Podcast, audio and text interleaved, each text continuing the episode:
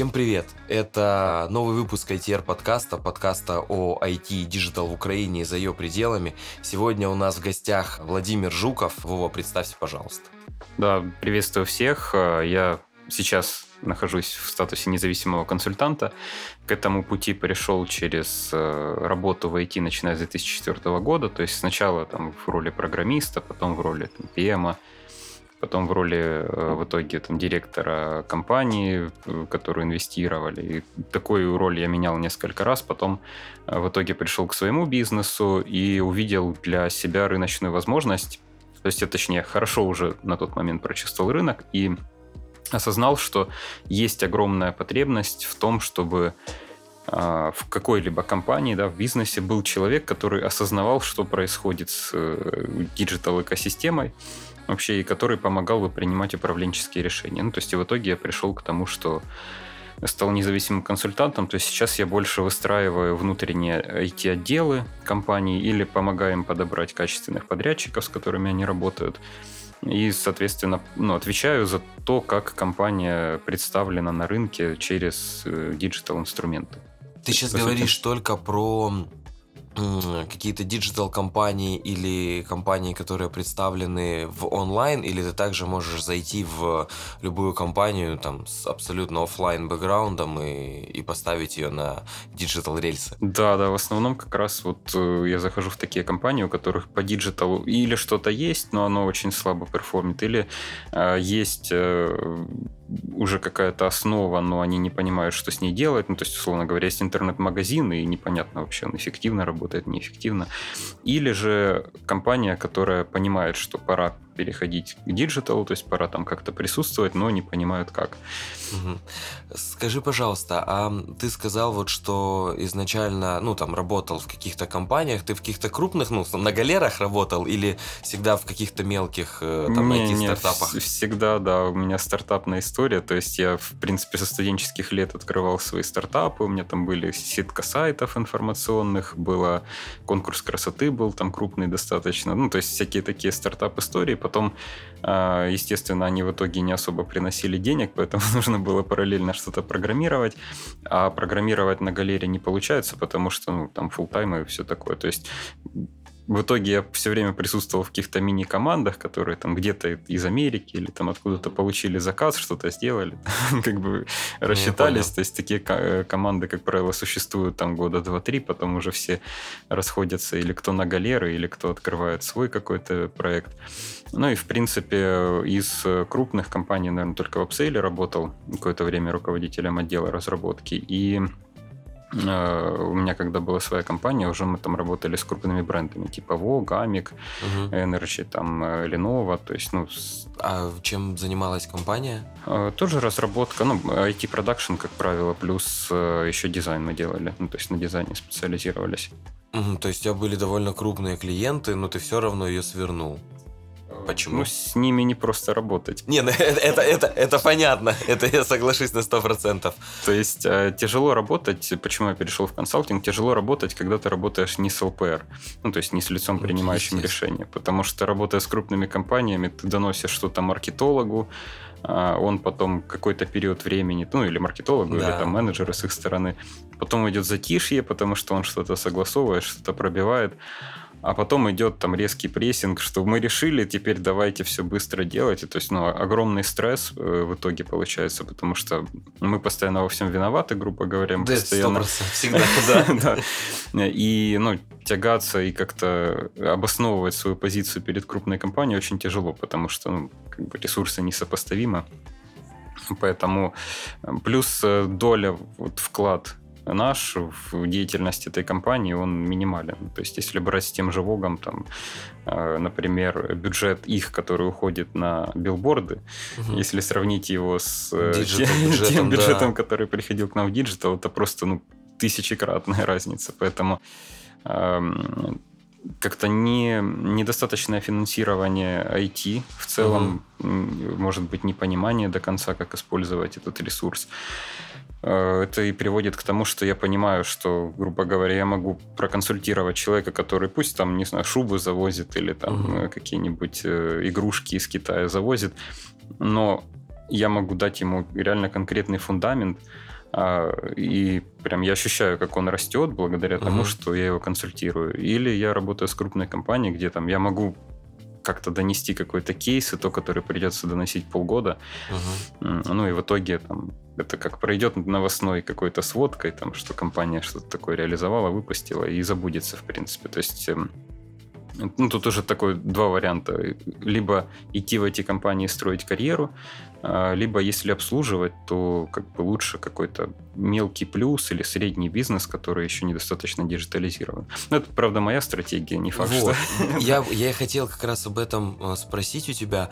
А, не думал, ну, есть же все равно ряд агентств, которые, там, даже больших у нас в стране, типа Федорев, там, Банда, которые, я думаю, не только они, да, занимаются брендами и стратегией, они, естественно, что-то интегрируют, там, какие-то, наверное, системы, да, или какие-то идеи, которые 100%, процентов ну, требуют да, каких-то там сложных технических решений. Может быть, тебе просто не повезло, потому что заправки... Ну, у меня был опыт коммуникации с там локальными и нелокальными, как это правильно сказать, э, компаниями, которые занимаются топливом и так далее, вот, э, и с ними очень тяжело, они все офлайновые, все, все у них все направлено в офлайн, может быть тебе просто не повезло, знаешь, найти свой монобанк, который готов был, или, или все-таки э, ты понял, что у нас до сих пор еще слишком много офлайн бизнеса и там единицы, которые готовы идти на крутую диджитализацию, и поэтому ты все-таки решил, решил э, этих клиентов растить, правильно? По сути, да, потому что, опять же, есть клиенты, которые на digital ориентированы. То есть у нас были клиенты, которые там с Форексом связаны, там Форекс-брокеры, у них очень сильная digital инфраструктура, и они очень хорошо разбираются в диджитализации и вообще там в технологиях. То есть а, они даже в какой-то степени были круче нас вот по тем метрикам, которые используют в рекламе и так да, далее. Да, есть такое, согласен. Но все равно вот э, вес, э, грубо говоря, вес того вклада, который я делаю в эту компанию, он очень маленький. А вес вклада, ну, это как стратегия, да, условно говоря, купить биткоин в 2014 году. Вот я ну, понимаю, да, что да, да я сейчас могу проконсультировать э, какого-то оптовика, э, ну, каких-то товаров, который в будущем, ну, станет не розеткой, ну, там, цитрусом, условно mm-hmm. говоря. Ну, через там, 10 лет, может быть. А могу сейчас консультировать цитрус, но но мой вклад будет... не, не поедет, да, да. да, я понял, я понял, о чем ты.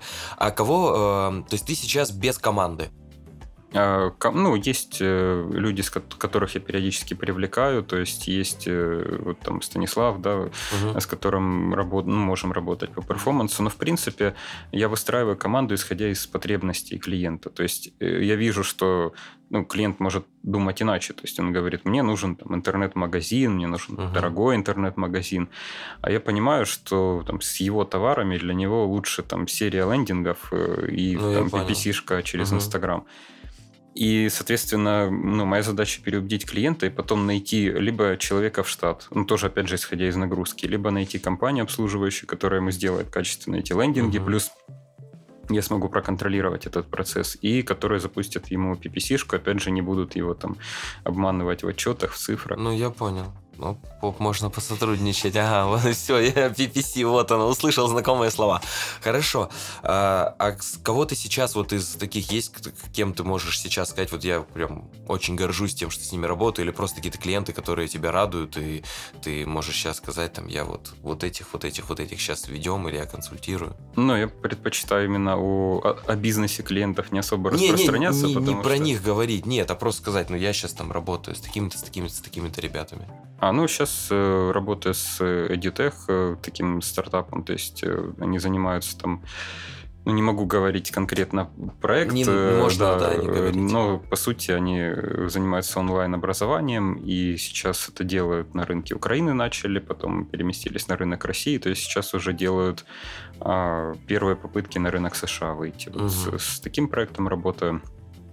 Потом достаточно есть такой большой пул клиентов, для которых делаем ERP-системы, то есть система учета внутренняя. Ну, это разные категории. То есть я не могу сейчас выделить там условный цитрус, да, или угу. что-то такое. А, как правило, это вот оптовик, из которого вырастает какая-то дилерская сеть, и мы помогаем ему работать с бизнес-процессами, да. Есть у тебя такие клиенты за рубежом? Работаете ли вы на зарубежные рынки? Э, работал, да, на зарубежные рынки, пока не началась вот эта вся тема с э, ковидом. То есть э, был очень хороший бизнес-процесс, когда у нас в Польше очень много наших угу. мигрантов. Соответственно, те, кто уже Э, более-менее освоились в Польше, они выходят на рынок Германии. Был хороший бизнес-процесс летать в Польшу, там организовывать 10-15 встреч там, в неделю. Угу. И, в принципе, из этого вырисовывались проекты как раз таких небольших систем учета, то есть э, там отель небольшой или какая-то сеть не маленькая, там из трех-четырех розничных э, точек, или, э, например, сервисные центры тоже, опять же, из нескольких точек. Ну, как бы это основа, которую можно заложить если уже так зацепиться за рынок, то пойдет, в принципе, дальше а, более-менее развитие. Но проблема вот сложилась из-за ковида, потому что я четко понял, что для того, чтобы интенсивно хорошо развиваться, нужно присутствовать на рынке. То есть нужно угу. туда постоянно ездить, встречаться с э, руководителями, нужно им доносить какую-то информацию, ну, то есть присутствовать там потому что без присутствия, ну, как бы сейчас говорят, эра удаленной работы mm-hmm. и так далее, но когда работаешь с реальным офлайн бизнесом иногда нужно просто прийти на розничную точку, посмотреть, как у них сейчас происходят бизнес-процессы, что они делают, и понять вообще, нужна ли им автоматизация. То есть вполне может быть, что э, на розничной точке заполняют какие-то excel файлы уже там в течение пяти лет, и лучше автоматизировать момент, что они этот Excel-файл куда-то загрузят, и дальше уже там пойдут процессы аналитики и так далее. То есть лучше не трогать. Ну, или наоборот. Ну, то, что не, не трогай. У меня один из главных принципов это не трогай то, что работает. У меня вот я хотел тебе, я хотел тебе задать провокационный вопрос по поводу того, что ты адепт диджитализации, ты хочешь ее везде интегрировать, и интегрируешь, и помогаешь клиентам, но при этом ты только что сказал, да, про офлайн присутствие обязательное, да, и я хотел сначала тебя спросить, а почему же так? Ну, ты сам только что на это ответил. Вот ты реально в каждом своем проекте, если это того требует, ты прям туда приезжаешь, и это условно анализируешь не просто по цифрам, как это делают многие, анализируешь это прям физически, ты подходишь, там есть менеджер Коля, Вася, и ты говоришь, так, Коль, рассказывай, что ты делаешь. И Коля говорит, ну, я заполняю табличку, там, туда-сюда, то есть ты прям вот до такой степени, да, интегрируешься? А иначе никак, потому что именно об этого Колю разобьются все бизнес-процессы потом. Прям об, об Колю, об Колю продажника или об Колю там операционщика какого-то, серьезно? Ну, потому что, опять же, мы сталкивались с проблемой номенклатура товаров. Человек работает по всей Украине, на Западной Украине ведут на украинском, на э, Востоке ведут на русском. А в итоге получается смешанный суржик, э, похожие товарные позиции, дублирование и так далее. То есть, если не понимать, откуда это берется, ну, на каком этапе, на каком звене вот появляется эта э, проблема, в итоге потом клиент начнет анализировать, да, им при, придут все сводки, у него будет там товар э, не знаю, поезд и потяг там детский, да, и, ну, все. Ну все, я понял, что они уже, да, слушай, они... Ну ладно, языковая проблема, это такое, ну, важная история. А как, эм, я так понимаю, что у тебя много вот таких офлайн проектов, и ты изначально, ну, стараешься, наверное, да, заходить в офлайн какие-то истории как тебе тяжело или не тяжело общаться с таким клиентом. Вот мы разговаривали в предыдущем, в предыдущем подкасте с гостем. Ребята там 11 лет на рынке, у них, они с Херсона, они очень долго и много нач, начинали работать э, с офлайн бизнесом вообще вот прям прям там как вот по книжке, да, приходили, здравствуйте, мы ребята, занимаемся сайтами, брендбук у них, ну или маркетинг-кит, да, в руках, и они вот это все показывали прям на пальцах и очень тяжело было на старте объяснять, вот тебе сейчас тяжело ли тебе объяснять клиенту, и как ты это делаешь, вот твоя механика, как ты объясняешь, что ему это надо?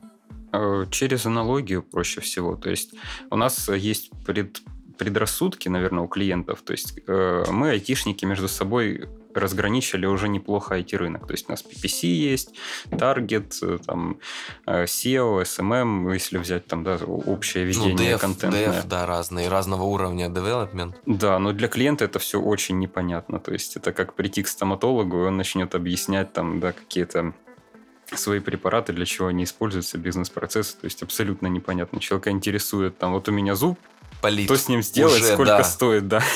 Понятно. Э, То есть, и точно так же я нашел хорошую аналогию для клиента. Это представлять рынок в целом как э, большой супермаркет или как большой ну, физический рынок.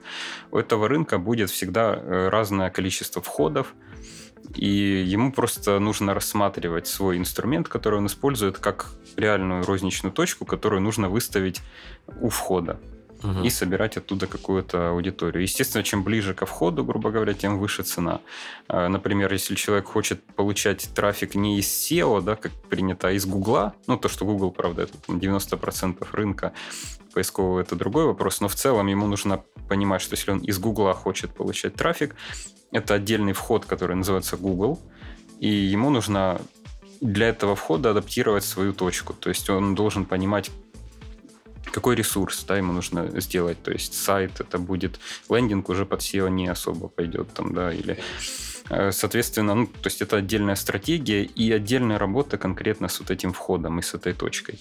А Точно так же, да, если человек хочет быть представлен в Инстаграм, а там трафик отличается от Гугла, Кардинально.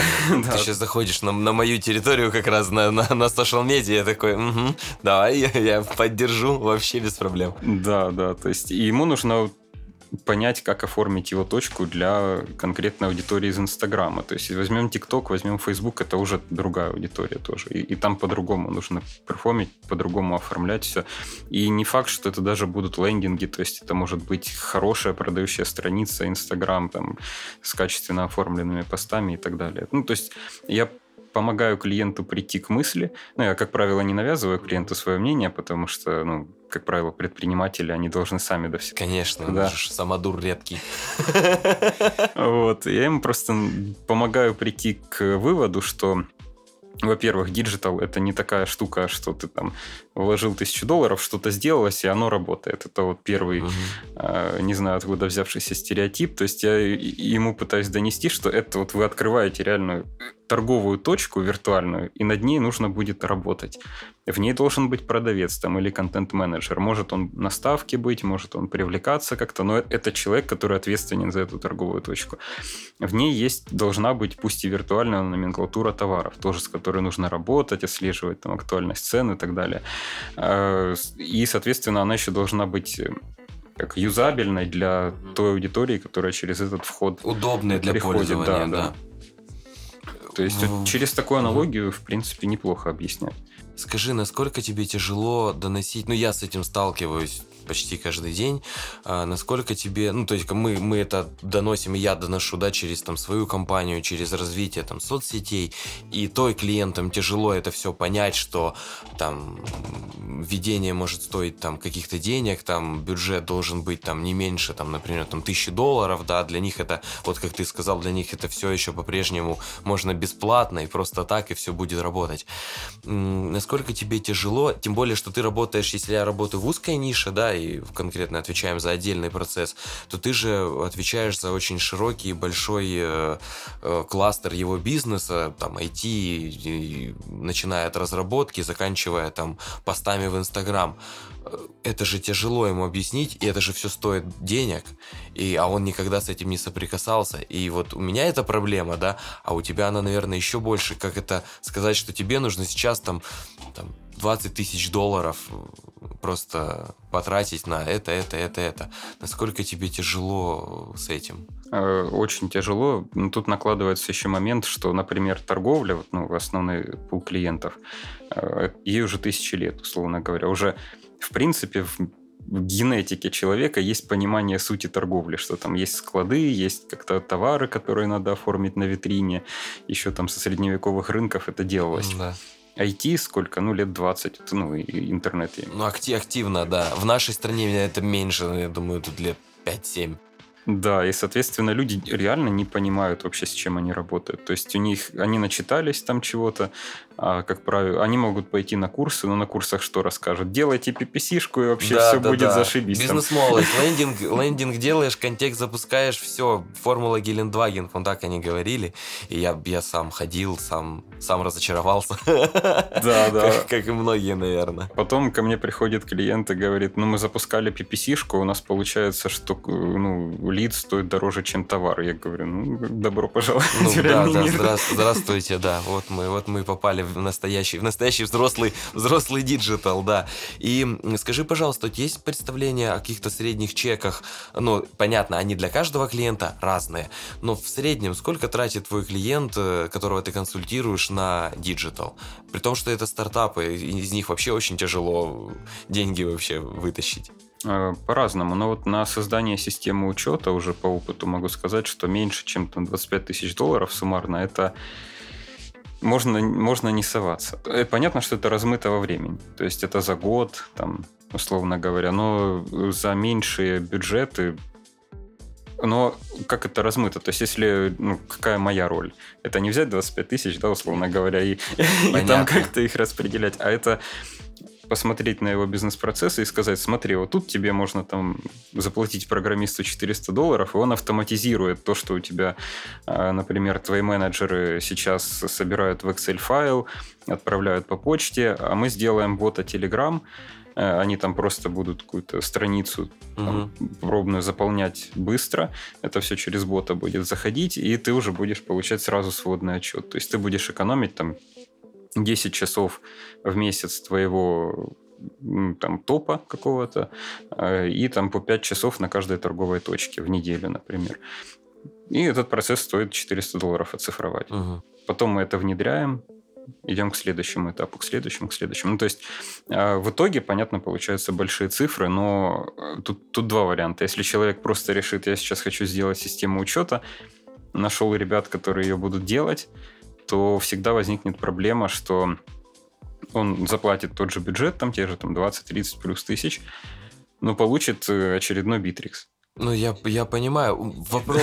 да. Очень такой важный момент. То есть ты занимаешься еще не только внедрением в бизнес, но и экономией денег бизнеса, потому что ты очень сейчас правильно сказал, и некоторые вопросы я хочу задать, и ты на них сразу же отвечаешь. Ну, это, это круто очень. И когда вот клиент э, приходит к тебе, ты говоришь, надо делать там ERP-систему, э, да, и он говорит, все хорошо, ты же можешь просто предложить компанию, ну, какую-то сразу там, неси им миллион, и все тебе сделают. Или ты, это, это я правильно понял, да, что ты делаешь это поэтапно, говоришь, вот сначала сюда вложи там, там 100, 200, 500, тысячу долларов, чуть-чуть, и тебе будет уже, уже лучше, уже свободнее дышать. А потом мы постепенно это будем интегрировать. То есть ты еще и сохраняешь э, его средства, да, и помогаешь уйти от э, необоснованных трат. Это так? По сути, да, потому что, ну, опять же, это из опыта сложилось. То есть первый опыт у меня, понятно, был взять много денег, долго писать ТЗ, э, все это внедрять, потом клиент говорит, блин, слушай, ну, мне нужно поменять все бизнес-процессы, Угу. А это просто несоизмеримые деньги даже там, с 25-30 тысячами. То есть там нужно заставить каждого менеджера, условно говоря, заполнять там, какие-то карточки, какие-то интернет-магазины, обучить их. То есть люди уже будут не продавать на точке, они будут учиться, как пользоваться каким-то софтом. Ну, это огромные деньги, это сразу вызывает просадку по продажам и так далее. И он не может никак эту структуру промотивировать. Он говорит, почему у нас э, просаживаются продажи, потому что мы осваиваем ваш софт. Для того, чтобы через полгода да. Да, мы торговали лучше. То есть э, это вот были первые опыты такие. Потом уже пришел к тому, что лучше маленькими шажками и выращивать как раз эти решения из бизнес-процессов, которые у клиента могли быть уже 5-10 лет. Ну, то есть э, не, не нужно ломать его вот, работающие бизнес-процессы, потому что, по сути, они уникальны, особенно если мы берем вот средний бизнес, там, мелкий плюс бизнес. А у человека есть конкретный там, продавец, не знаю, в Турции, у которого он принимает товар, конкретно этот товар проходит там как-то через таможню, попадает к какому-то конкретному менеджеру, который его пересматривает, и говорить, э, ну, например, пользоваться готовыми решениями здесь не получится, потому что те же там, да, эти коды на товарах. То есть из Турции, из Китая может прийти что-то, где вообще нет этих кодов. То есть тогда для клиента нужно делать свою какую-то систему QR-кодов, чтобы делать учет и так далее. Ну, то есть нужно понимать, откуда ноги растут, и потом уже давать ему решение ну и плюс, опять же, смотреть, возможно ли это решение, в принципе, интегрировать, потому что оно всегда разобьется о курьера, который там ну, некачественно все да. вносит, да, или о какого-то мальчика за прилавком, на которого нахлынула там куча клиентов, и он сказал, я внесу вечером, вечером там побежал куда-то, забыл, потом вносит завтра, ну и начинаются вот эти все истории. А расскажи, пожалуйста, про классификацию. Я уже спрашивал у одного из наших гостей. Uh, у всех классификация это разная про микро, мини, средний там и крупный бизнес. Как ты классифицируешь, ну, вот в твоем понимании, когда заходит к тебе клиент, и ты его от, соотносишь к какому-то из классов, uh, как ты его классифицируешь, по каким параметрам, и что для тебя мелкий бизнес, что для тебя средний, там, крупный и так далее? Ну, для меня вот все, что до 50 человек, Э, совокупного штата, включая там фрилансеров и так далее, это, я считаю, мелкий бизнес, и, в принципе, наверное, ну, им я могу помочь там на уровне вот встретиться, проконсультировать, угу. может, каким-то опытом поделиться. Сколько стоит у тебя консультация? По-разному, в зависимости от того, ну, какой пол работы нужно выполнить. Я понял, вилку там, от до вилку, ну, там от 100 долларов в час, грубо угу. говоря, до, ну, опять же, смотря э, какой рынок, да, смотря как мы там знакомы с клиентом. Ну, короче, от 100 долларов в час стоит твое время для того, чтобы даже просто вот условно я э, начал шубы возить, ну, теоретически, вожу их уже несколько лет, прихожу к тебе, говорю, Вов, помоги мне. Ты говоришь, 100 долларов в час. Ну, да. Ну, Окей. или бывают ситуации, когда человек говорит, давай я тебе там буду давать там процент какой-то от прибыли, ну вот ты будешь курировать это. Ну, то есть, А тебе это комфортно? Ну, от бизнеса зависит. Ну, ты, ну просто ты же понимаешь, как у нас все работает. Блин, мы чуть ушли от темы, ну ладно. Эм, ты же понимаешь, как у нас все это работает. Ну, очень много черной, э, скрытой бухгалтерии, каких-то денег и так далее. То есть, ну, тебе же он будет давать только то, что он тебе покажет. Ну и комфортно ли тебе это. А часто я даже сталкиваюсь с этим, что когда вы делаете PPC просто, и клиент говорит, ой, у нас вообще беда полная беда, мы ничего не, не зарабатываем, мы в таких нолях, ребята, делайте скидку. Ну, знаешь, так это обычно происходит, а там, а ты потом начинаешь коммуницировать с его партнером, которого он же тебе посоветовал, да, для работы, и он рассказывает, да, у них же там, ребята, вы такие, вы такой космос там делаете. Я говорю, а он жалуется. Он говорит, а он не показывает, ну, он же может, имеет право, просто это не показывать. Вот как ты с этим сталкивался, не сталкивался? Ну, я по модели от прибыли работаю только тогда, когда вот все оцифровывается, все понятно, прозрачные потоки товаров, денег, тогда да. Ну, когда ты это полностью... Э, а если у клиента этого нет, ты так, ну, естественно, да, да. не идешь на это. Да, то есть э, я ну, тогда говорю, давайте вот там какая-то фиксированная сумма денег, потом мы переходим на цифровку, и там уже будем, будем видеть метрики. Потому что иногда сами клиенты, не, ну, это поразительно, но я столкнулся с тем, вот откуда я пришел в консалтинг, что клиенты не понимают, сколько они зарабатывают. Это... То есть там оборот туда-сюда, там купили, поставили что-то, ну, в конце месяца... выдернул. Живу наоборот оборотные деньги, на деньги фирмы. Это нормальная история. То есть, и вот, в принципе, у меня, наверное, первый запрос э, был, с которого начался консалтинг. Там у меня из разряда обороты там миллионы, а я что-то постоянно то кредит, то там, то еще... Ну, что вообще понял. происходит? Почему? Куда? Куда уходит? Еще и, в общем, ты еще и фин-консультант, правильно? Не только по ну, диджиталу, постольку поскольку, я понял. Да, отчасти да. Ну, потому что это действительно актуальный вопрос, особенно для микробизнеса. То есть, когда у человека учет еще не до конца поставлен, он не понимает рентабельность каждого товара, не понимает рентабельность там направления товаров, да, то есть э, вот это все мы помогаем отстроить, но это долгий процесс на самом деле. Ну, естественно. Про, про уровни. Мы не договорили про уровни. До да. 50 вот это, до 50 это человек, мелкий, я да. считаю, мелкий бизнес. И, в принципе, я вот такому бизнесу даю совет, там нужен сайт, тильда, угу, сами ну, делайте. Понятно, понятно. А, ну, ну вот с PPC-шкой там сложнее, потому что самостоятельно там оформить, ну, это, это тяжело, то есть там уже нужно найти человека, но, опять же, человека, который вникнет, ну, или компанию, да, ну, которая... Который разберется, да. Потому Важно. что есть куча там фрилансеров, которые а, по шаблону запустили, ну там Это, не знаешь, вышло, не вышло. Это я вот всегда сотрудникам своим говорю, э, когда вот особенно новых э, брал, кого-то увольнял после этого, когда есть такая очень большая проблема в PPC, в медиабайинге в целом, когда байер думает только как байер. И очень много агентств даже об этом не задумывается, ну, владелец агентства не задумывается об этом вообще, когда к нему заходит клиент, и его байер думает только цифрами, которые он видит в Гугле, в Фейсбуке, в ТикТоке, неважно, в какой-то сети, в которой он работает, да, там, CPM такой-то, CTR такой-то, лиц, то есть столько-то, все нормально, но не задумываются, как эти цифры отражаются на бизнесе вообще. И я даже вот ребят, которые у меня как-то были, э, я реально увольнял, потому что он говорит, ну, у нас все нормально. Я говорю, а ты уточнил там у, у ПМа, у там ЛПРа клиента, там ты написал ему, ему эти цифры подошли или нет, что мы там через неделю собираемся на мите, ну грубо говоря, да, или там на следующий день, а там я через две недели у клиента узнаю, что у них все горит, потому что вот те цифры, которые видит байер, это только цифры для байера, а для бизнеса это может быть катастрофа. И это очень, вот то, что ты говоришь, это супер важно. Если не понимает это агентство, не понимает это подрядчик, даже на уровне фрилансера, все это это пожар. Вообще бизнес горит, и потом недовольные клиенты, которые говорят, мы столкнулись с какими-то чуваками, которые нам что-то делали, мы платили просто бешеные деньги, а по итогу у меня кредит теперь. Ну, ты, ты понял. Это хорошо, если они так говорят, а в большинстве случаев они говорят, а digital для меня не работает. А, Мы вот пробовали. Это, это, это вообще, да, это, это супер плохо, когда отбивают желание вообще с этим, с этим иметь дело, я согласен. Да, то есть это тогда печально, и приходится долго переубеждать, э, потому что человек говорит, ой, мы там вкинули 5000 в контекст, и никакого выхлопа, поэтому там, зачем? Окей, до 50, маленький, дальше. А Дальше где-то вот от 50 до 200, это вот средний бизнес, это, наверное, моя целевая аудитория. То есть кто еще не вырос там в какие-то уже крупные организации, ну это я говорю для Украины. Мгм. То есть для Европы, вот, ну, я чуть-чуть столкнулся с рынком Европы, там США еще какое-то время столкнулся. Для них мелкий бизнес это если 250 рабочих мест. Да, я знаю. Я был в шоке вообще, когда я столкнулся с, с этими цифрами, что они считают Да. мелким бизнесом.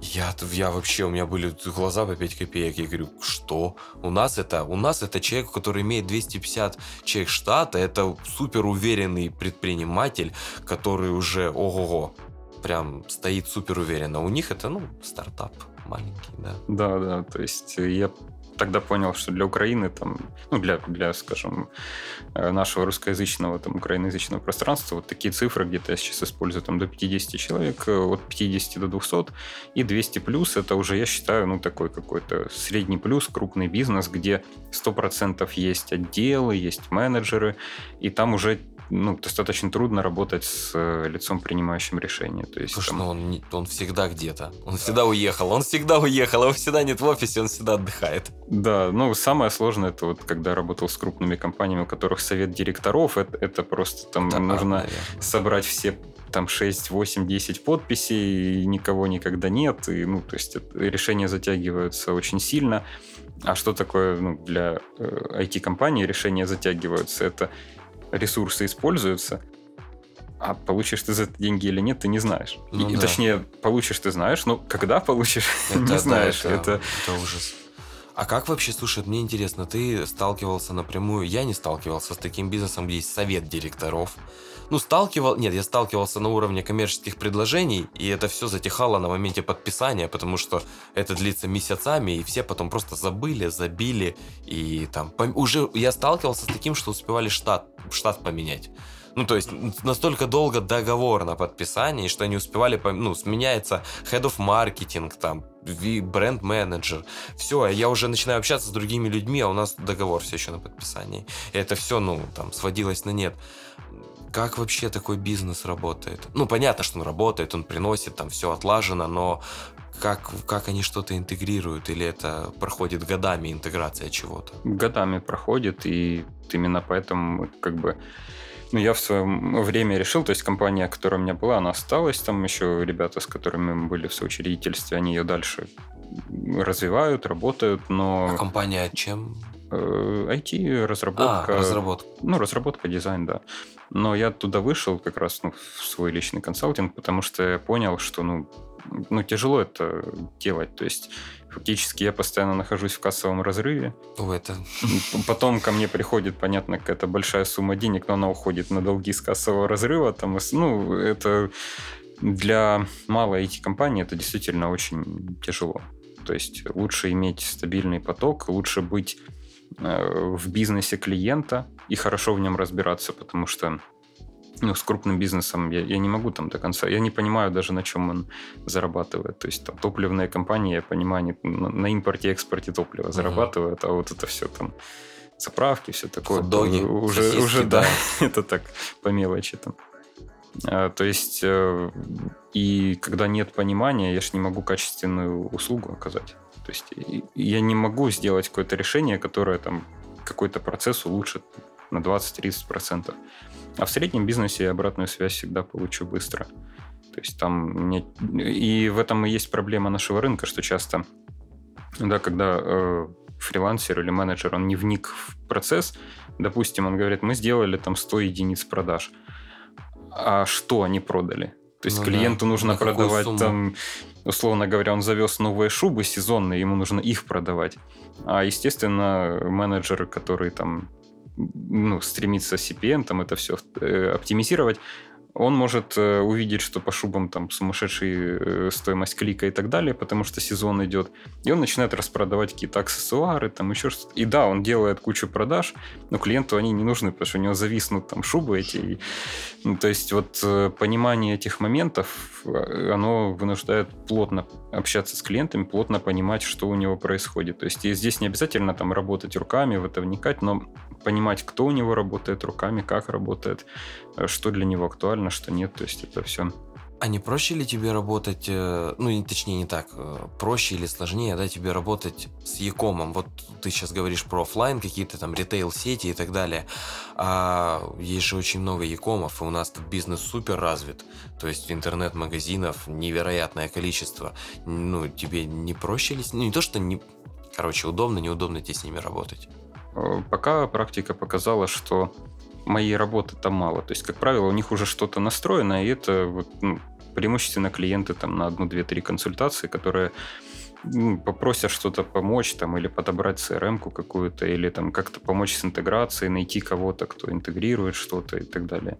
То есть у них, в принципе, уже решен базовый вопрос, это наладить там какую-никакую воронку продаж через э, интернет то есть через digital инструменты, так или иначе. Но у них этот вопрос уже решен. Остается вопрос в том, чтобы где-то что-то подточить там, или открыть какой-то, ну, например, вот у них интернет-магазин продает хорошо, есть необходимость там Инстаграм еще параллельно подключить и, и понять вообще, какие нужны для этого бизнес-процессы. То есть, как будет менеджер отвечать в Инстаграм. Потому что если людей э, перенаправлять на продающую страницу на сайте, то конверсия сразу падает. То есть в Инстаграм все хотят э, написать в профиль и получить сразу ответ, там, условно говоря, ну, вот этот бизнес-процесс я могу помочь выстроить, ну, и, в принципе, все, моя дальше задача закончена на этом. Ну, будет нужно еще что-то, потом, ну, обратятся. Ну, я понимаю. Но то есть тебе все равно интереснее заходить в такие офлайн дебри и строить с нуля это все, чем уже заходить во что-то уже работающее и в нем там что-то допиливать, докручивать, потому что ну, ты, наверное, чувствуешь в этом свою прям супер причастность, да, и то, что ты супер помогаешь. Да, и ком-то да. и без, без этого работает. Да, да, то есть, по сути, я чувствую, что я человеку действительно открыл новое направление э, бизнеса, условно говоря. Ну, не, не открыл, а расширил то, что имелось, но вот у человека результат прям на глазах, он виден, он повышается. А как ты считаешь, всем ли офлайн бизнесам, которые сейчас работают? Ну, слушай, самый простой пример. Я выхожу из дому, там дохожу условно до метро, и возле метро стоит огромная точка с фруктами, и люди работают уже там кучу лет, и у них, я так подозреваю, не одна уже точка, вот, и у них там уже есть какой-то процесс, оптовая база, они там покупают, не покупают, и все вот это вот происходит, но это работает супер долго, и я уверен, что владелец этой, этой всей истории, он довольно хорошо зарабатывает. И вопрос, вот им тоже это надо. Всем, всем ли офлайн бизнесам, которые есть, нужна ли диджитализация, интеграция каких-то систем, систем учетов, как, знаешь, в салонах красоты или в ресторанах все же велось всегда на бумаге. Сейчас появились, ну, довольно давно уже, да, там, uClients, какие-то еще системы, системы онлайн-бронирования столов и так далее. Да, для них это актуально и интересно. А вот другим, другому направлению офлайн бизнеса всем ли это надо или нет? Я думаю, что потенциально всем. То есть мы все придем к тому, что ну, смартфоны уже у всех есть. То есть люди постепенно приобретают культуру заказывать э, через интернет так или иначе. И это дойдет ну, через какие-то года до даже вот тех э, Точки продуктовых, фруктов, да. да? Но я думаю, что просто еще инфраструктура под это все не создана. То есть когда будут уже мальчики-курьеры, которые активно, ну вот они начали появляться, там ракета, глова и так далее. А, и, соответственно, ну, такой точке нужно будет просто зайти в ракету в Глова, добавить туда фотографии яблок, там, слив и всего такого. И они будут в том числе получать заказы вот от тех курьеров, которые к ним придут. То есть я думаю, это максимум диджитализации, который им нужен. То есть ты думаешь, что через там 5, 5 лет условно очередь будет не из бабушек возле этой точки, а из курьеров с э, большими квадратными сумками? Ну, думаю, да. Плюс-минус к этому прям придем. такое крас- красивое будущее, и никто не будет выходить из дому. Ковид, знаешь, карантин всю жизнь. Ты всегда сидишь дома, ты никуда не выходишь. Ну, то есть ты реально думаешь, что это все настолько умрет или что-то все равно останется? И... Не, сто процентов останется, но вот э, я сейчас смотрю по своей возрастной группе, уже очень многие не ходят в супермаркет, там заказали откуда-то класс, рост, там восторг им привезли. То есть э, это все будет развиваться, я думаю, вся эта история. Ну, соответственно, сейчас курьерские службы это такое направление, которым прям... Не консультировал еще никого? Сейчас э, в Москве консультирую одних ребят, которые занимаются... Там есть еще место, куда заходить курьерской службе? Я думал, там уже, там уже не то, что, знаешь, там все забито. Знаешь, как раньше говорили про окна. Э, окна сначала был голубой океан, когда там это пос, ну, в каких-то годах, я не знаю, в каких конкретно, но когда-то мне рассказывали, что это был голубой океан, и люди, которые открывали компанию по э, пласти, производству пластика, металлопластиковых окон, это был просто, ну, фурор. Установка их потом и так далее, это все, люди там за, за год, за два становились там миллионерами. Вот. Э, я думаю, я думаю, в доставке в Москве еще же осталось место. Серьезно? Ну, там у них ситуация какая? У них все монополизировано Яндексом, ну, так ну, условно монополизировано. Как и, и все там. И Яндекс строит свою дилерскую сеть, и, соответственно, вот стать дилером Яндекса можно а, в этом плане, да. То есть уже у Яндекса у самого не хватает э, мощностей для того, чтобы обслужить все, все заказы, и они, то есть, берут маленького дилера, для того, чтобы... Это как, как вот аналогия с розеткой. Она перестала быть э, локальным, ну, интернет-магазином, она начала становиться маркетплейсом. Там, да. где ты можешь зарегистрироваться как э, поставщик чего-то и сам продавать это через розетку, она берет комиссию за продажу. То есть плюс-минус уже в доставке такая история, да? Да, да. И я думаю, до нас это дойдет тоже потому что Яндексу выгоднее там а, выдать какому-то дилеру рюкзаков, угу. там, и пусть он уже собеседует этих людей, там с ними рассчитывается по зарплате и так Вау. далее. А Яндекс будет предоставлять только IT-инфраструктуру под это. Вау. Я думаю, что ракета, Глова, они, ну, через какое-то время, там, может, 2-3 года тоже придут к такому формату. Что Вау. будет точка подключения, туда человек приходит, получает рюкзак, получает там еще ну, я понял. курточку, там, да, это все. Слушай, и... вот мы много говорим про IT. А, скажи, пожалуйста, что сейчас IT для нашего бизнеса? Ну, знаешь, вот такое ощущение, что для сейчас бизнеса любого IT это сайт, магазин, все, это и, и SEO. Ну, там SEO, короче, еще вот эта реклама ваша в Инстаграме. Вот нам тоже надо. Заверните, пожалуйста, положите. Все, но это же, ну, на этом же бизнес, ну, он думает, что на этом заканчивается. А вот когда он, наверное, разбивается о реалии, да. Короче, что для, что для, вот в твоем мнении, твой опыт, да, что для сейчас бизнеса IT? IT, э, я вижу, это инструмент изначально. То есть в чем и проблема, и возможность IT-рынка, что это инструмент. Инструмент по связи продавца с клиентом. Это у нас как раз сайт, продающий Инстаграм-страница, страница в Фейсбуке, еще там что-то, или сайт, э, ну, лендинг какой-то на тильде, да, то есть это все инструменты, которые позволяют через там, виртуальное пространство достучаться до клиента. И это одна категория инструментов. Но есть еще большая категория инструментов. Это система учета, внутренние, это автоматизация каких-то маленьких бизнес-процессов, это те же виртуальные звонилки, там, да, ну, мини-АТСки, только раньше их надо было устанавливать в офисе, там сим-карты вставлять. То есть сейчас там задарма существует и так далее. То есть э, и это тоже IT. Это Trello там система, да, которая, опять же, позволяет просто связывать работодателя с сотрудниками или там э, клиента с заказчиками. Ну, да. Э, но, по сути, это инструмент коммуникации, и я думаю, что основная функция IT, их две. Это экономия ресурсов и ускорение процессов. То есть, по факту, любой IT-инструмент, он должен давать либо все вместе, либо одно, либо другое. То есть Trello экономит ресурсы на том, что быстрее... На коммуникации с э, сотрудниками. Да, да. То есть интернет-магазин экономит ресурсы, потому что это все-таки дешевле, чем открыть розничную точку. А, и это, опять же, ускоряет процесс. То есть человеку не нужно выйти, дойти до нее, что-то взять, а человек может зайти, заказать получить что-то там через новую почту и так далее. То есть э, вот я вижу, что, в принципе, любая технология, которая позволит э, экономить время и ресурсы и ускорять процессы, потенциально через IT может быть реализована. То есть IT это инструмент достижения целей для бизнеса сейчас, то есть в наши дни, потому что все, грубо говоря, делается через смартфон, и для тебя это инструмент, а бизнес понимает это, что это инструмент? Э, не до конца. То есть я смотрю, что бизнес рассматривает это как актив.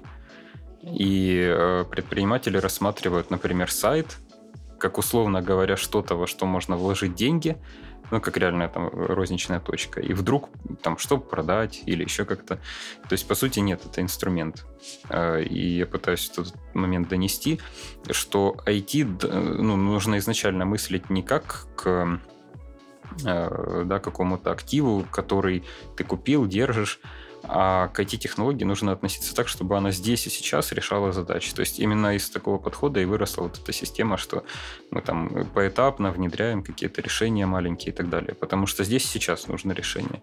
Через полгода, через год непонятно, будет ли этот бизнес или нет. То есть у нас, например, когда э, грянули карантины, там отваливалась куча клиентов, которые просто ну, там общепит, да, там ну, такие категории бизнесов, то есть для которых тоже система автоматизации учета интересны, актуальны, но ну все, да, но они, получается, умерли в моменте, и потребность на использование этих инструментов умерла почти сразу же, и получается, что, ну, то есть из твоего, из э, твоей логики, что этим инструментам нужно, это не инвестиция в будущее, а им нужно пользоваться здесь сейчас максимально активно, выжимать из него все, что есть, э, и польз, ну, и масштабироваться до того, пока это не перестанет быть актуальным. Да, да, сто процентов, потому что опять же, ну, иначе тут очень тяжело действовать стратегически в долгую. Не, на самом деле можно, то есть интернет-магазин открыть, это стратегический бизнес. Ну, я просто, да, в моменте так подумал, ты так сказал, а я так э, вспомнил, думаю, как так, а как, значит, мы с клиентами, когда общаемся, думаю, как я им объясняю. И я вспомнил, что я говорю про, ну, инвестиции в будущее, там, типа ваш там инстаграм-профиль, или ваша страница, или ваш там сайт, если, ну, если это какой-то более комплексный клиент. Да, я говорю, что это его инвестиция в будущее, и тут же ты сейчас говоришь, да, про то, что это очень интересная логика, что это не инвестиция в какое-то прям супер будущее, это инструмент, который работает здесь сейчас, но...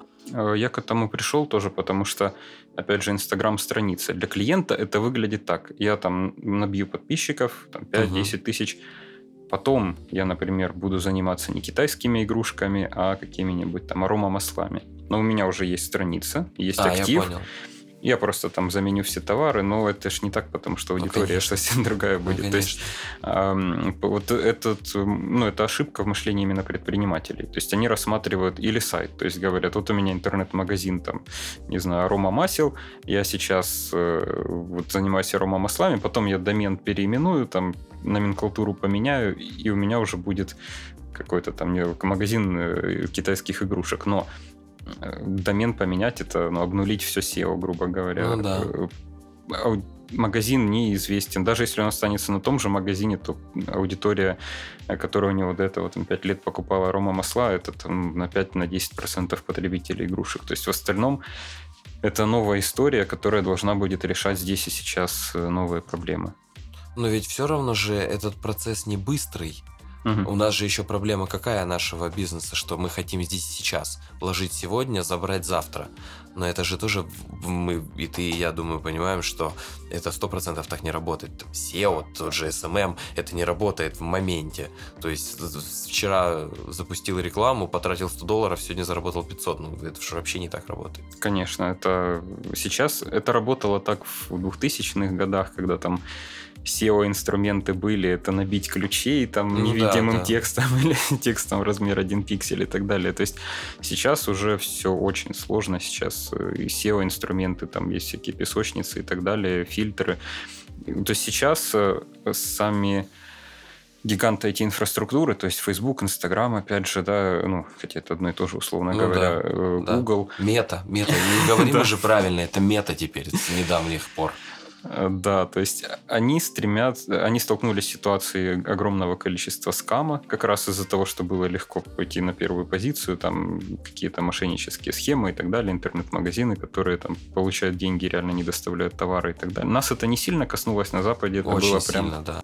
Ну, наши арбитражники все лили так трафик. Ну, Я да. работал в такой компании вообще.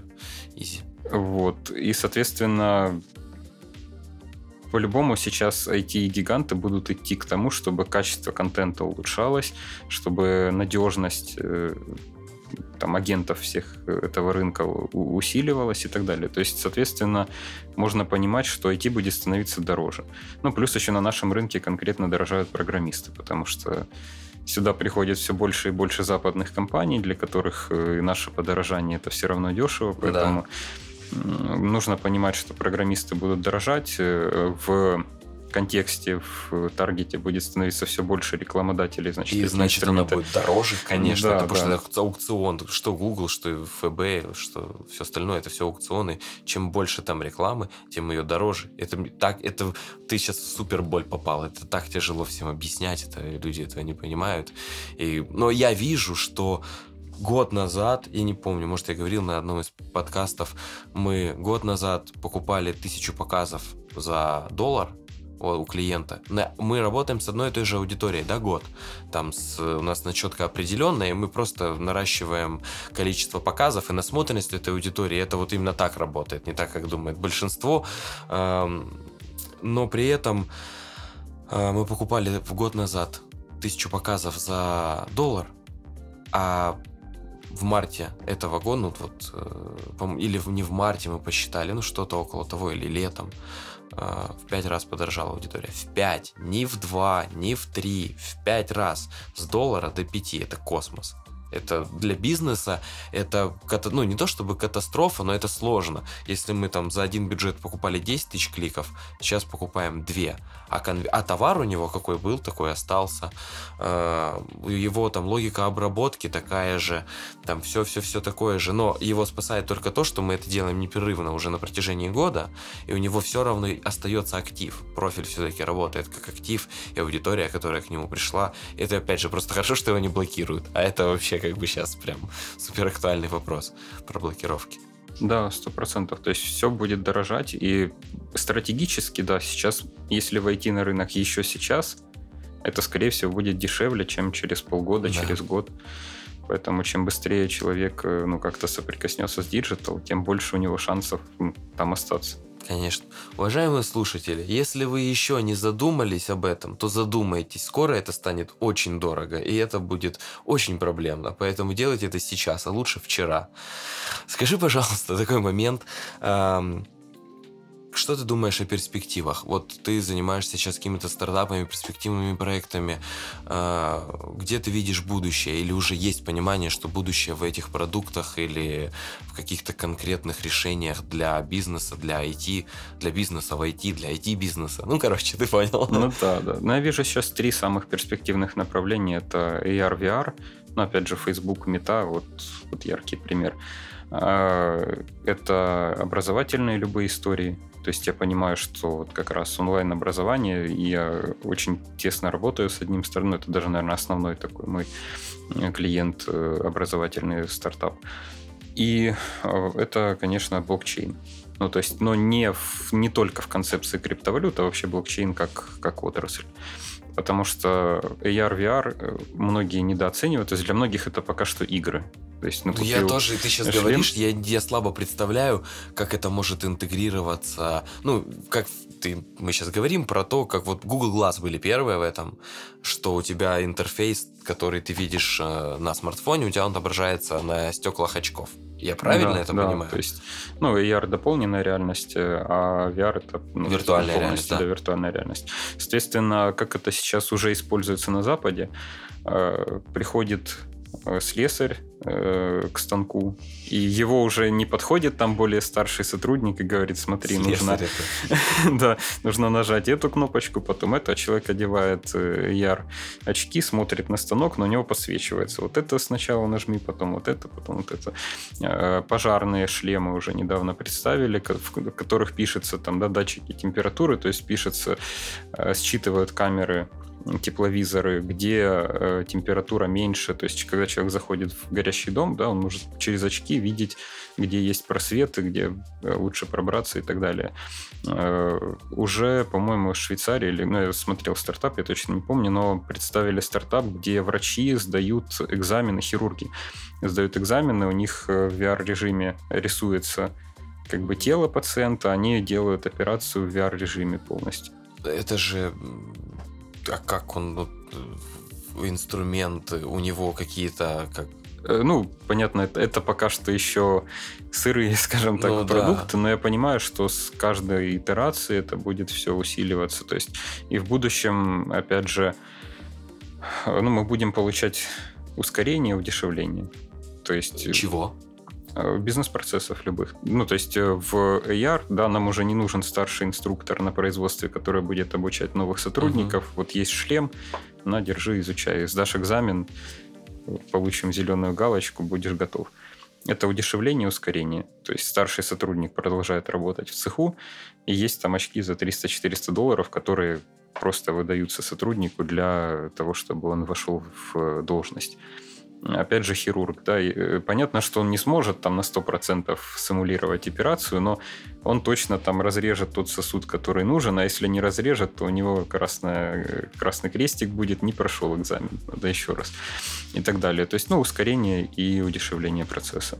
Как ты думаешь, в нашей стране, когда это появится? Ну, я слабо представляю, вот ты был когда-нибудь на производстве? Да.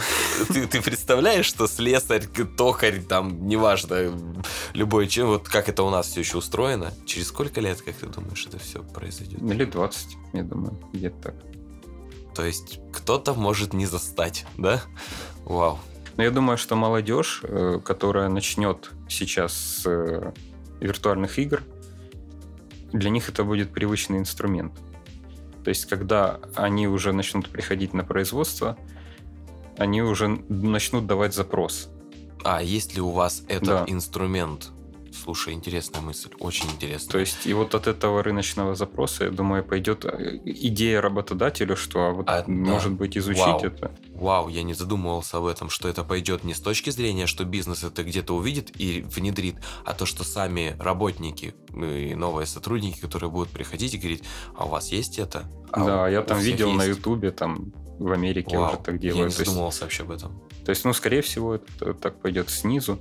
Но опять же, вот тут как раз возникнет вопрос компетенции бизнеса. Там, ну, либо... насколько он, да, будет ценить это. Да, то есть либо ответят, ну, то ж в Америке, а ты давай. Ну да, ты, пожалуйста, к станку, да. да. Слушай, ну это все равно интересно. В любом случае, как мы все прекрасно понимаем, что э, не может один человек, э, даже если он там, у него суперкомпания, если все сотрудники скажут там, Вась, нам надо, то он сделает. Он, ну, да, да никто не хочет никаких там забастовок, да, сбоев рабочих процессов, это все деньги, и он это сделает. Не, ну он, скорее всего, сам изучит или возьмет консультацию, ему скажут, ну это же экономит твое время. У тебя старший токарь будет работать, ну, а понятно, не, да, а не бегать за учить. Да, поэтому... А про блокчейн, вот ты сказал про блокчейн, ну здесь это понятная логика, про блокчейн, что ты имел в виду? Я пока тоже, ты вот правильно сказал, наверное, при слове блокчейн все думают, а, биток, биток уже 60, все, нормально. А что, что в твоем понимании как ну, это интерпретируется? Суть блокчейна, ну, не будем в технические нюансы углубляться, для бизнеса, да, суть. Я вот, ну, всегда любой инструмент я рассматриваю, как он для бизнеса будет полезен. Это экосистема, в которой каждый шаг записан. Э, бизнесу это интересно, складской учет. Ну, сколько они сталкиваются с клиентами, у всех воруют. То есть та автоматизация, которую мы помогаем делать, она помогает сразу там оборот процентов на 7-8 поднять только за счет того, что со склада там что-то как-то уносит в виде там якобы брака, в виде еще чего-то и так далее. Ну, то есть схем в любой относительно средней компании, и причем, ну, даже трудно отследить, кто это делает, как это там, на каком этапе и так далее.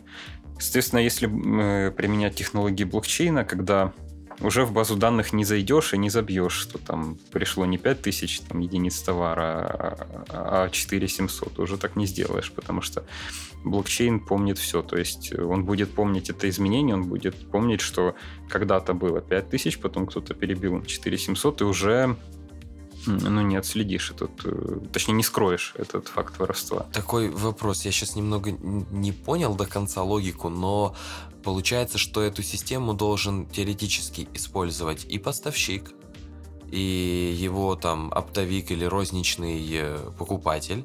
То есть они должны работать в единой системе, которая должна понимать, что э, производитель сделал 10 тысяч единиц, эти 10 тысяч... Э, а в чем разница между обычной CRM-системой тогда? Просто которая единая, где пользуются все э, ну, в едином пространстве. Ну, для, для бизнеса особой разницы нет. Есть технологическая разница в том, что в классической там ERP-системе может быть топ-менеджер, у которого будет доступ к базе данных, и он зайдет и руками перебьет что-то. Ага, или программист, которому да. он даст 100 э, долларов, скажет, пожалуйста, поменяй, и да, он поменяет. А вот ну, на блокчейне уже так не сделать, уже все шаги будут записаны. Аналогично товары. То есть сейчас огромная проблема с подделками, и есть э, там такая технология, как NFT токен, то есть, уни, ну, грубо говоря, уникализированный файл или уникализированная там текстовая запись. И, соответственно, если каждому товару присваивать свой NFT токен, угу. то мы всегда можем э, зайти на сайт, проверить э, актуальность вот этого, да. То есть, грубо говоря, Gucci, там, ну, уже даже, по-моему, Nike свои NFT токены прикладывали к какой-то серии кроссовок. То есть используется эта технология как защита от пиратства. То есть ты э, параллельно с э, покупкой можешь получать какой-то там файл на электронную почту или еще как-то, который будет утверждать, что вот эти кроссовки да, твои. Да, то, что они... Я знаешь, что недавно прочитал? Более того, их даже украсть не смогут, потому что, ну, да, да есть подозрение да. в воровстве, проверили NFT токен. Я читал, что сейчас NBA продает самые лучшие моменты э, игровые, она их продает в качестве, ну, к ним, к каждому этому моменту привязан токен уникальный. Но это не значит, что ты купил этот момент, и он твой. Нет.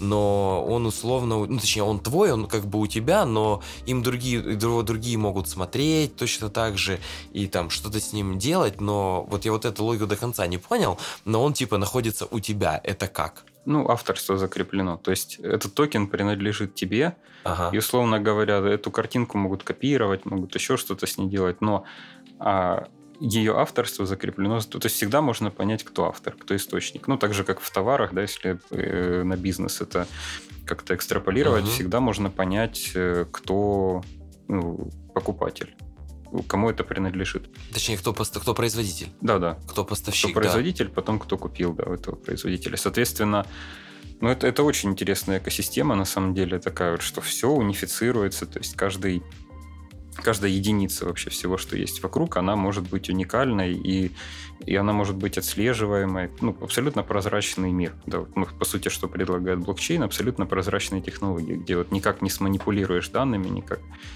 ничего. То есть, ну, криптовалюта это тоже, по сути, что такое криптовалюта ну, да. сейчас? Это как рынок акций. Ну, я это так рассматриваю. То есть, э, есть э, ну, со мной не все согласны, там криптоэнтузиасты говорят, это деньги 2.0 и так далее, но я вижу просто, что э, это по сути акции. То есть есть технологическая компания, которая хочет привлечь инвестиции, и вместо того, чтобы проходить там IPO, вот да, эти все истории... делают монету. Да, они делают монету и говорят, вот там 50% эмиссии наши будут, там, а вот остальное вы можете инвестировать. Естественно, они получают деньги напрямую, можно сказать, ну, то есть Ну да, без, монеты. без, без посредника по факту, да, да, это так есть, и это актив, который чем больше спроса, тем он дороже становится, и это все очень... Я тоже не, рас- не рассматриваю это как деньги 2.0, потому что это, ну, все равно мы не уйдем от обычных, от обычного USDT, Да. Мы, не- мы, мы, не, мы не уйдем от него вообще никаким образом. Но, тем не менее, какие-то это упростит систему расчетов, это упростит. И знаешь, что мне кажется, это очень сильно поможет. Я где-то это слышал, э, что эм, крипта поможет э, минусовать эм, деньги, неподкре- неподкрепленные деньги. Что, что со временем, когда э, криптовалюты станет очень много, когда этот рынок э, очень сильно разовьется, э, он убьет неподкрепленные там доллары, гривны и вот обычную валюту, которая ничем не подкреплена. Вот, и он, я не знаю, как он это сделает, я просто слышал умную мысль. Вот и все. Да, я думаю, что просто это упростит процесс инвестирования. То есть уже люди вместо того, чтобы складывать деньги там в банку или даже в банк, они будут покупать легко, там, ну, можно зайти на Binance и, по сути, стать владельцем какой-то монеты, то есть Конечно. соакционером какой-то, какого-то стартапа, Ну который да, что-то акцию делает. Facebook ты так не купишь. Да, Вообще, тебе надо брокером становиться, тебе нужно, ну, точнее, или через брокера покупать эти акции, делать себе счет, и их покупать только 10 штук можно. В общем, это сложно. А, пожалуйста, Binance, номер... Это не реклама Binance, если что. Да. Вот. Ты просто купил, ну, пришел, зарегался, подвязал карту, пополнил, все, ты уже, да, держатель какого-то актива, 100%. Да, и там, как на фондовом рынке, он может лететь вверх, потом вниз, но это уже такая Ну, это история понятно. чистая. Это был супер интересный выпуск. Всем спасибо большое, кто дослушал. Я считаю, что было сказано очень много полезных и интересных вещей. Ребят, будьте образованней, интегрируйте в свой бизнес э, digital, это всегда вам поможет. Всем спасибо, пока.